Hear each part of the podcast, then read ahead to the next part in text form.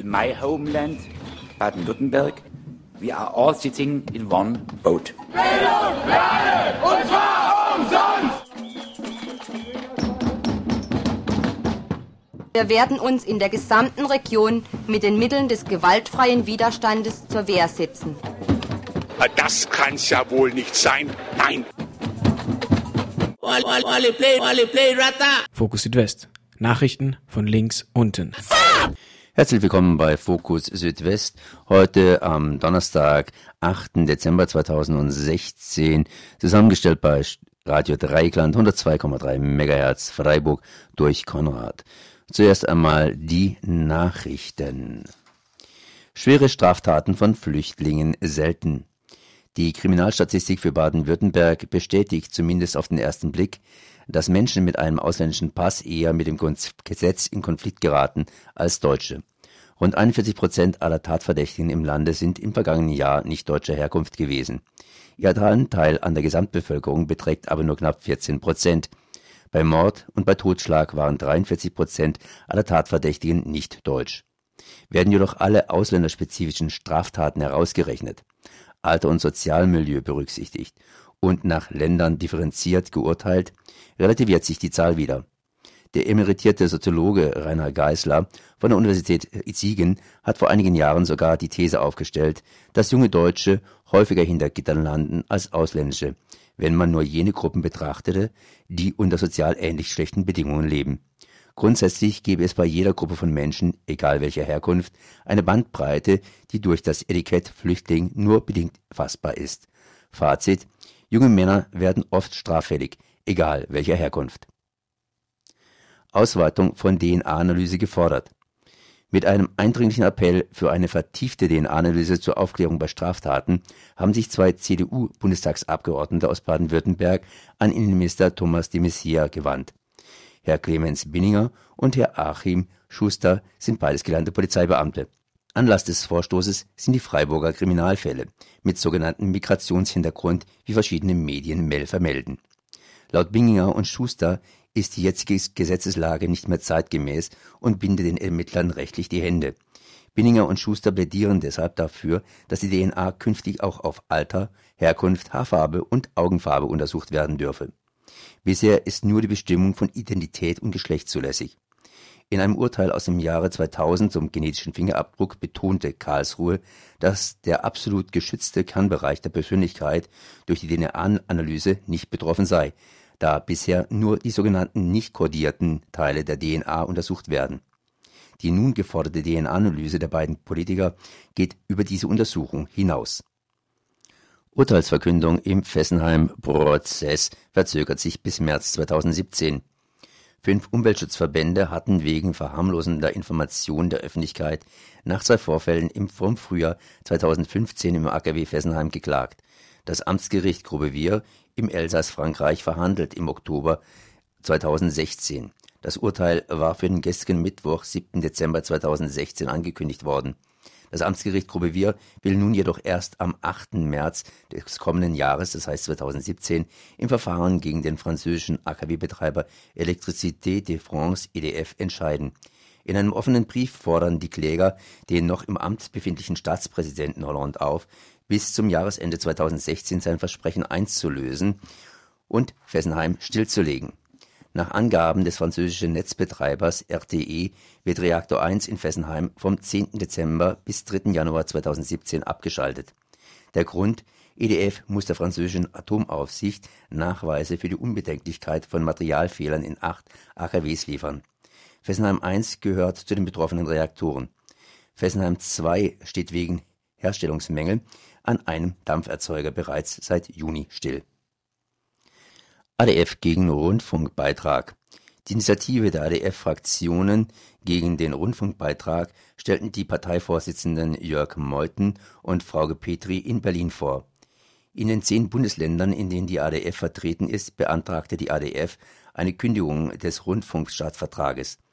ADF-Vorsitzende Frauke Petri warf den öffentlich-rechtlichen Sendern vor, ihren Bildungs- und Informationsauftrag nicht mehr zu erfüllen. Als Beispiel für den Auftrag nicht erfüllt wurden die Berichterstattung über die Übergriffe in der Kölner Silvesternacht und über den Sexualmord in Freiburg genannt. Die AfD werde zu einem späteren Zeitpunkt ein eigenes Medienkonzept vorlegen. Ob der Rundfunk künftig noch teilweise öffentlich oder ganz privat finanziert werden soll, wird dann entschieden. Ebenfalls ADF-Vorsitzender Jörg Meuthen sagte, seine Partei lehne das Prinzip der Zwangsfinanzierung grundsätzlich ab. Auf die Frage, ob die ADF im Bundestagswahlkampf 2017 auch Big Data Konzepte für eine zielgerechte Ansprache potenzieller Wähler nutzen wolle, erwiderte AfD-Vorsitzende Frauke Petri, dass die Partei darüber intensiv diskutiere, wie die AfD-Präsenz in den sozialen Medien weiter gestärkt werden könne. Die SPD wies die Pläne der AfD zurück und betonte den wichtigen Dienst für die Demokratie, den unabhängige Medien dank staatlicher Finanzierung leisten. Auch packen unabhängige Medien die Regierungsparteien nicht mit Samthandschuhen an. Das Bundesverwaltungsgericht hatte im Frühjahr 2016 entschieden, dass die Rundfunkgebühr von monatlich 17,50 Euro pro Haushalt mit dem Grundgesetz vereinbar ist. Zu den Veranstaltungshinweisen. Zuerst einmal es zum NSU-Prozess nach Stuttgart mit Michel. Dann bleiben wir in Stuttgart bei Stuttgart 21. Da hat man, das heißt, da hat das Projekt Stuttgart 21 mit massiven Gipskolbner-Problemen zu kämpfen. Und darüber hinaus gehen wir auch noch mal nach Freiburg. Die störenden Kneipen in der Innenstadt. Eine lange Bearbeitung einer Anfrage der JPG, der Junges Freiburg, die Partei Grüne Alternativen Freiburg. Es geht hier um den kommunalen Ordnungsdienst, der ja äh, damals endgültig abgelehnt worden ist. Abhilfe musste her. Dem Lärmstress mit den Kneipen in der Innenstadt sollte auf einmal Abhilfe geschaffen werden. Natürlich nur auf tatsächliche Nachfrage wegen Lärmbelästigung hin. An den Öffnungszeiten war damals nicht zu rütteln. Die waren damals wie heute tabu. Und die Fraktion JPG, also Junges Freiburg, die Partei Grüne Alternative Freiburg, hatte jetzt mitbekommen, dass eine geheim gehaltene Liste der Prüffälle gleichwohl existiert, recht willkürlich allerdings, und das wird im Gespräch mit Stadtrat Simon Waldenspul deutlich. Also Freunde der Innenstadt, wartet auf den letzten Beitrag. Kommen wir zur Gegenwart. Da haben wir nach wie vor unseren kleinen und akustisch unterfilterten Bericht zu den Verhandlungen des zweiten Parlamentarischen Untersuchungsausschusses im Landtag von Baden-Württemberg zum NSU und seinen rechten Verstrickungen in das Land Baden-Württemberg hinein und den Tätigkeiten der Staatsorgane, äh, dies aufzudecken oder neben nicht aufzudecken. Dieser äh, fünfte Verhandlungstag des zweiten Parlamentarischen Untersuchungsausschusses am vergangenen Freitag äh, zeigte im zweiten Teil doch ein sehr obskures Bild äh, der obskur der Vir Obscuri äh, oder Obscuranti. Da war der ehemalige Präsident äh, des BNDs zu Gast, von dem äh, mit Unterlagen an die Medien, uns liegt das auch vor, äh, der darüber berichtet hatte, dass am 25.07. so der Kontaktmann des militärischen Abschirmdienstes der US-Streitkräfte äh, Kontakt aufgenommen hat zu einem BND-Mitarbeiter und äh, mitgeteilt habe, dass der Sternbericht in gewisser Weise falsch sei, dass unter den Augen des Gesetzes äh, alles stattgefunden habe, aber bestätigt hat, dass dort zwei FBI-Beamte äh, in Heilbronn gewesen sein sollen und unter den Augen des äh, äh dieser FBI-Beamten möglicherweise auch etwas stattgehabt hat. Ähm, der, der Herr äh, Dunkelmann äh, als äh, Präsident des Bundesnachrichtendienstes Urlau äh, war, hat dann einen, äh, eine Performance in der öffentlichen Sitzung hergelegt, die von einer hohen Arroganz gegenüber den Parlamenten zeugt und äh, das wollen wir euch in äh, ausschnittsweise in seiner gesamten Länge gar nicht vorenthalten.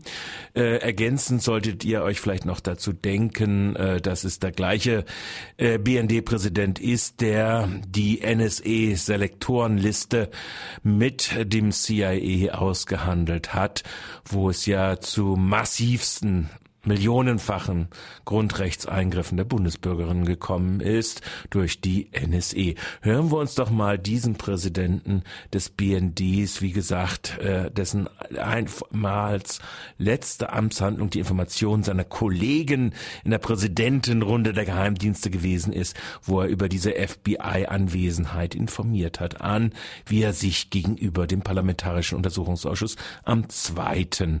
Äh, präsentierte. Es war ja bloß ein Hinweis, dass ja. ein Großteil der, des Sachverhalts öffentlich ist.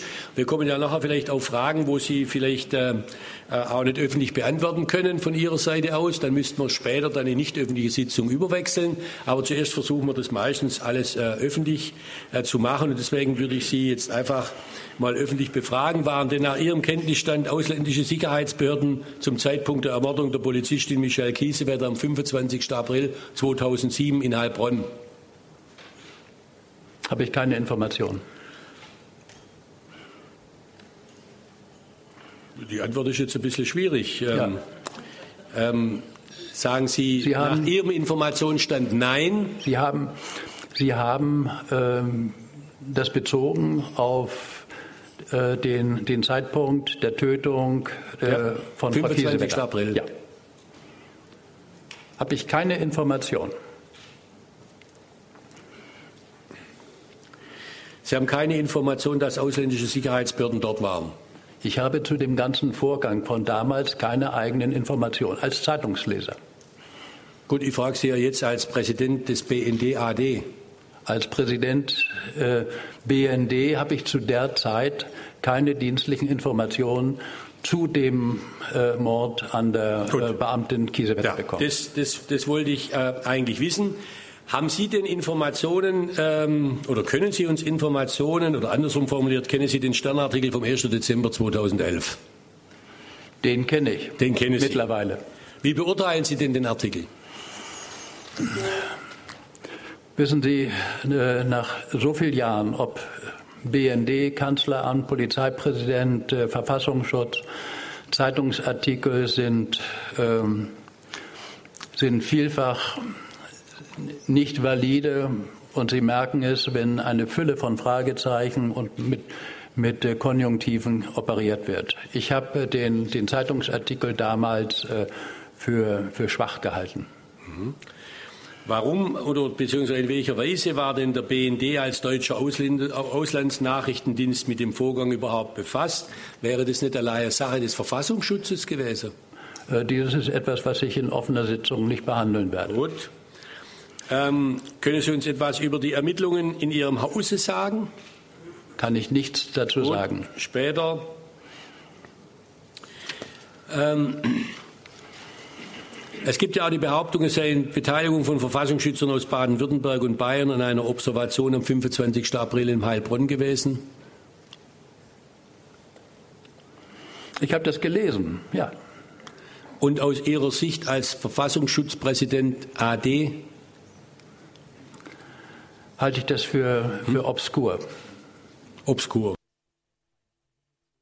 Soweit Ernst Urlau, Ex-BND-Chef, äh, der, wie gesagt, in einem Rundbrief an die äh, Spitzen der Geheimdienste äh, die Information weiterleitet der Kontaktaufnahme eines Mitarbeiters des militärischen Abschieddienstes der US-Streitkräfte in Bezug auf Informationen von FBI-Beamten am 25.04.2007 in Heilbronn und in der Nähe der Theresienwiese.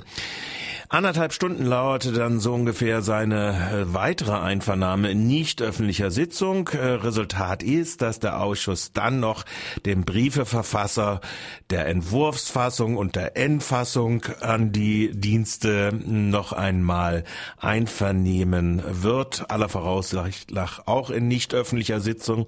Denn äh, so oder so bleibt natürlich das Problem, weshalb FBI-Beamte offenkundig ohne Information deutscher Dienststellen Stellen ähm, dann in der Bundesrepublik Ermittlungen durchführen.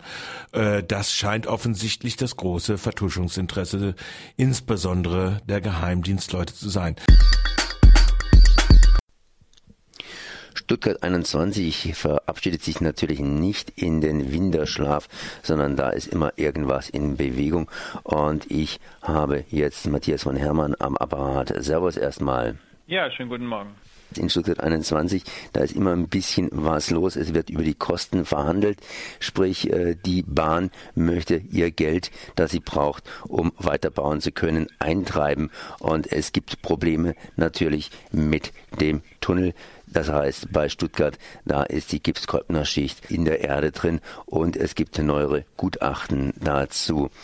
Das heißt, wenn man da irgendwo Wasser in die Tiefe reinschiebt und entsprechend Gipskolbner, also un, ja, äh, un, unausgelaugtes äh, Gipskolbner Schicht da eben an, an äh, pickst, dann quillt das Ding auf und das genau. nicht morgen, sondern eine ganz, ganz lange Zeit. Genau, das, ihr kennt das ja auch ähm, aus Staufen äh, im badischen Raum. Dort, äh, das ist ja inzwischen bundesweit bekannt, das Problem. Da gab es eine Erdwärmebohrung unter der Stadt. Inzwischen hebt die Stadt sich um, weiß nicht, mehrere zig Zentimeter. Ähm, Gebäude sind komplett unbrauchbar, unbewohnbar, ähm, Millionen Schäden und das bloß in, in einer kleinen Stadt äh, wegen einer Erdwärmebohrung. Wir haben es hier in Stuttgart mit kilometerweise Tunnelgrabung im unausgelaugten Anhydrit ähm, zu tun und ähm, es ist ja nicht nur so, dass, äh, dass man da, also das eine Problem ist, dass man durchs Bohren Wasser natürlich einbringen kann. Man kann jetzt aber auch wasserlos bohren, indem man, oder nicht, nicht bohren, sondern indem man da halt das einfach abschlägt. Ähm, aber es kann natürlich auch so Wassereintritt geben, einfach von durch irgendwelche Schichten. Und offensichtlich hat jetzt ähm, diese, diese äh, Wirtschaftsprüfergesellschaft KPMG, die jetzt ein neues Kostengutachten für die Bahn erstellt haben, um das es ja gerade aktuell auch in den Medien geht. Die haben im, ich glaube, August diesen Jahres äh, sich diese Tunnel mal ko konkret vor Ort angeschaut, weil die Bahn immer gesagt hat, oh, alles staubtrocken, da ist nirgends Wasser. Und zack, prompt treffen sie dort auf Wasser in einem dieser Tunnel, ähm, sehen selber, dass da Wassereintritt gibt und schreiben folglich, es kann nicht ausgeschlossen werden, dass auch in den restlichen Tunneln, die durch den Gipskäuper äh, getrieben werden, da mal Wasser eintritt. Und das große Problem ist eben, wie du sagst, ähm, das ist nicht eine Sache von einem halben Jahr, sondern dieser Gipskäuper, der quillt dann und quillt und quillt. Ähm, das geht über Jahre, über Jahrzehnte kann das sogar laufen. Ähm, und das ist mit nichts aufzuhalten. Also wir wissen auch Berichte aus der Schweiz, wo es auch den einen oder anderen Tunnel durch Gipskäuper gibt, allerdings keine Bahntunnel, sondern nur Autotunnel. Und die haben da massivste Probleme bis hin zu, dass sie äh, riesige Hebewerke unter die Fahrbahn einbauen, die dann äh, sozusagen Stück für Stück, Millimeter für Millimeter diese, diese Gipskäuperquellung ausgleichen können. Also riesige hydraulische ähm, Monster-Hebewerke, die die, Bahn, die die Fahrbahn dann sozusagen immer weiter absenken, je weiter der Boden von unten her gegen dieses Hebewerk drückt. Äh, also völlig irrwitzig. Ähm, jetzt bei einem Bahntunnel ist es so, dass äh, da schon wenige Millimeter zu viel sind, weil einfach das Schienesystem extrem sensibel ist auf Hebungen. Kann sich jeder vorstellen, allein wenn ein Zug da mit 80 km/h durchrasen soll, ähm, 250 ist ja schon gar nicht geplant in den Tunnels, aber wenn er da mit 80 durchfährt auf so einem Schienesystem, ähm, und es dann plötzlich einen Versatz gibt, ja, dann ist der Zug halt an der Wand und nicht mehr auf der Schiene. Ähm, deswegen sagt diese, diese Wirtschaftsprüfer sagen, dass die große Gefahr ist, ähm, und das ist eine Kostengefahr in dem Fall auch, dass schon während des Baus von Stuttgart 21 die Tunnel, wenn sie mal dann gegraben sind, nochmal neu gegraben werden müssen, weil sich es inzwischen schon gehoben hat. Zusätzlich zum Risiko, dass die Tunnel fertig sind und es dann anfängt sich zu heben, und du dann wieder alles abreißen musst. Und, oder du die Tunnelquerschnitte so groß machen müsstest, dass du dann irgendwie irgendwelche Ausgleichsmaßnahmen von unten machen kannst, bis du sie dann doch irgendwann wieder neu graben musst. Also das ist ein, ein irrwitziges Vorhaben, äh, kilometerweise Tunnel durch Anhydrit zu machen. Das macht wel weltweit sonst niemand. Ähm, nur hier, weil die Politik halt Stuttgart 21 will, wurde, wurden alle, alle Gefahren äh, sozusagen in den Wind geschrieben. Ähm, wir als Bürgerbewegung nennen dieses Thema Gipskäuper und Anhydrit ja schon seit Jahren ähm, als ein, eine wichtige Gefahrenquelle oder Kosten, Kostentreiber.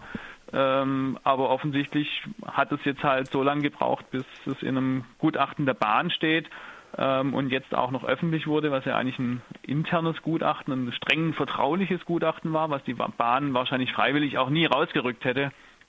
Aber jetzt ist es rausgekommen. Ähm, jetzt können sich auch die Aufsichtsräte der Bahn nicht mehr wegducken, die ja nächste Woche eine Sitzung haben, wo es um S21 geht. Und, Und da gibt es sogar, aus, sogar Auszüge aus diesem KPMG-Kostengutachten, wo man, wenn man sich das, das sind acht Seiten, wo wir Auszüge dargestellt haben, wenn man sich das durchliest, sieht man schon, dass diese Wirtschaftsprüfer KPMG da der Bahn ganz schön die Leviten lesen. Merci, Matthias. Ich danke auch. Tschüss.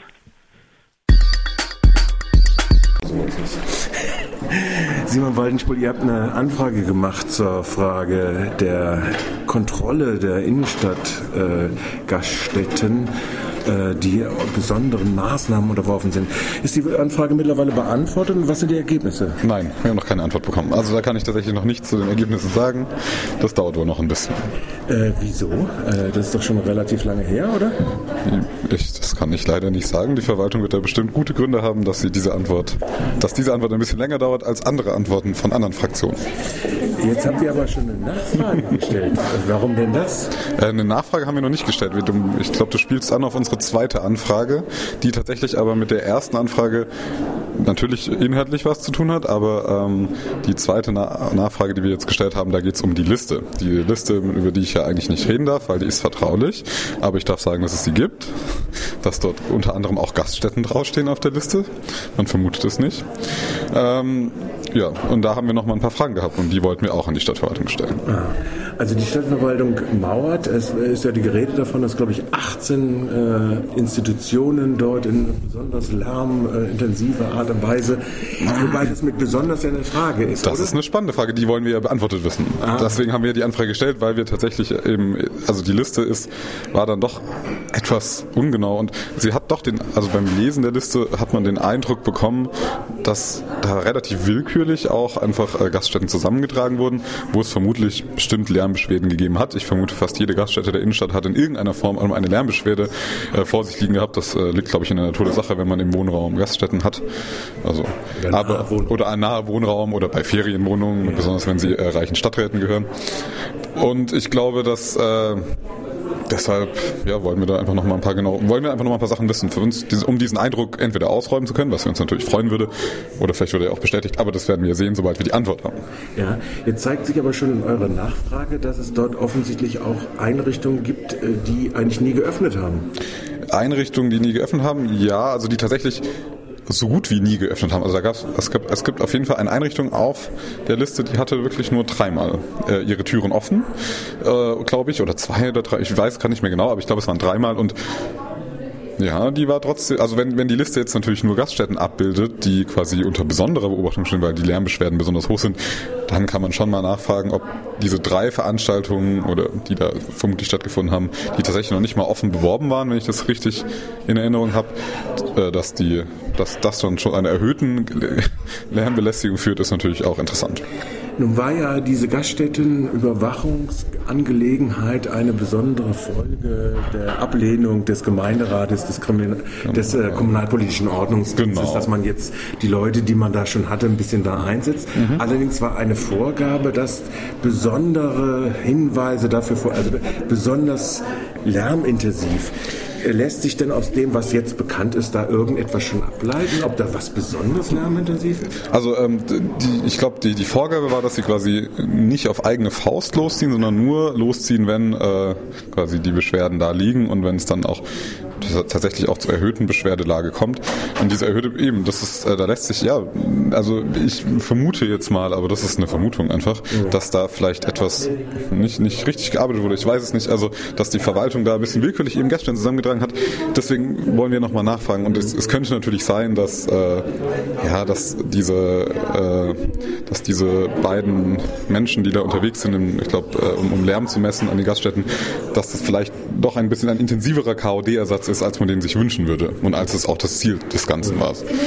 Jetzt hat man äh, auf der anderen Seite ja auch festgestellt, dass äh, zum Beispiel Einrichtungen wie das Kiez, das mhm. äh, von Stühlinger in die Innenstadt umgezogen ja. ist, an den Rand, an eine sehr laute und viel befahrene vierspurige Straße, ja. Äh, gleichzeitig Einschränkungen hatte und die Justiz das erstmal regeln musste. Ja ist äh, also praktisch, äh, kann man aus diesen äh, wieder vielleicht ableiten, dass da so besondere äh, Veranstalter besonders unter der äh, Ägide des Ordnungsamtes stehen? Oder? Also ich, ich da habe ich wirklich einen schweren Einblick. Also da kriegt man das sind ja Strukturen, die sind jetzt nicht offensichtlich und die muss man eben, da muss man den Leuten wirklich die Information aus der Nase saugen, um da sich mal ein Bild machen zu können. Aber wir wollen ja jetzt nicht immer nur Böses denken, sondern wir wollen ja auch einfach mal, da gilt ja auch die Unschuldvermutung. Also ich vermute mal, es kann natürlich sein, dass da auch eine Form von vielleicht nicht persönliche Konflikte, aber dass da doch gewisse äh, Betreiber aufgrund von ihrer Geschichte oder so vielleicht auffallen und dann, äh, dass man herausnehmen wird, aber im Normalfall sollte das nicht so sein. Es kann natürlich auch daran liegen, dass einfach auch, es gibt ja auch Anwohnerlobbys in, in Freiburg genau. und ähm, ich glaube, dass halt die Anwohner, das ist ja auch total spannend, eben wenn man dann irgendwie in diesem Viertel, äh, wo auch das Kiez liegt, da liegen ja auch andere Gaststätten, wenn man dann zum Beispiel hört, dass diese neue, also, also dass da auch Gaststätten liegen, die zum Beispiel interessanterweise sich überhaupt nicht von Lärmbeschwerden betroffen sind, obwohl sie auch tatsächlich Lärm nachts produzieren, zumindest laut den anderen Gaststättenbetreibern, dann lässt es vielleicht auch die Schluss zu, dass da bestimmte Lobbys an Anwohner gibt, die vielleicht Menschen kennen in der Verwaltung oder die irgendwie dementsprechend schon lange hier in Freiburg wohnen oder ähnliches und da vielleicht einfach mehr Druck aufbauen und dann auch die Verwaltung den Druck vielleicht eher wahrnimmt wie bei anderen Gruppen. Das könnte natürlich passieren. Wir hoffen, dass es auf jeden Fall nicht so ist, aber wir müssen, wollen einfach jetzt mal mit den Anfragen auch einfach uns da mal ein, ein besseres Bild, ein, besseres Bild bekommen, um ja. da auf klare Beurteilungen treffen zu können. Wenn man mal jetzt abschließend nochmal vielleicht, äh, wann wird dann äh, äh die Anfragen beantwortet werden müssen? Oh, das weiß ich gar nicht. Also ich glaube, Monatsfrist oder sechs ich, ich, Gibt es da Fristen? Ich ja, glaube, glaub, es gibt sowas. Okay, das weiß ich tatsächlich nicht. Ich hab, äh, wir hatten jetzt ja einen kleinen Disput mit der Verwaltung auch, dass mhm. wir hatten, weil wir eben den Eindruck hatten, dass bei uns äh, Anfragen nicht äh, nicht ernst genommen werden oder zumindest nicht beantwortet werden in der Form, wie wir uns das irgendwie wünschen. Und wenn man da sieht, wie bei anderen Fraktionen, wie schnell das manchmal gehen kann und wie umfassend umfangend die Antworten sein können, oder man hört es ja auch im Gespräch, dass also das, äh, dann hatten wir vielleicht, äh, dass es da vielleicht eine Diskrepanz gibt, die, aber ich glaube, da haben wir mit der Verwaltung auch nochmal gesprochen und wir hoffen natürlich, dass sich das jetzt auch alles bessert. Das heißt, äh, ja, wir sind gespannt, aber wenn ich das aus dem Gespräch richtig mitbekommen habe, dann ist es sogar eine Form von, von äh, Kulanz, also so hat es zumindest die Stadtverwaltung dargestellt. Mhm wie sie, wie sie mit, den, mit diesen Fragen umgeht. Also sie könnte es wohl auch ganz anders machen. Aber äh, wir, ich glaube, ich, leider kenne ich mich da rechtlich zu wenig aus, aber ich denke, wir werden das schon hinbekommen und ähm, hoffen, und hoffen jetzt auf eine baldige Antwort. Man muss natürlich auch sagen, dass mit dem, also dass die Verwaltung auch mit dem Haushalt und ähnlichem natürlich jetzt auch tatsächlich viel zu tun hat. Also man so, ja, das Gut. sehen wir auf jeden Fall auch. Okay, dann bedanke ich mich. Danke. Das war Fokus Südwest heute am Donnerstag. 8. Dezember 2016 zusammengestellt bei Radio Dreieckland 102,3 MHz Freiburg durch Konrad. In my homeland, Baden-Württemberg, we are all sitting in one boat. Bildung, Lerne, und zwar umsonst! Wir werden uns in der gesamten Region mit den Mitteln des gewaltfreien Widerstandes zur Wehr setzen. Das kann's ja wohl nicht sein. Nein. Fokus Südwest. Nachrichten von links unten.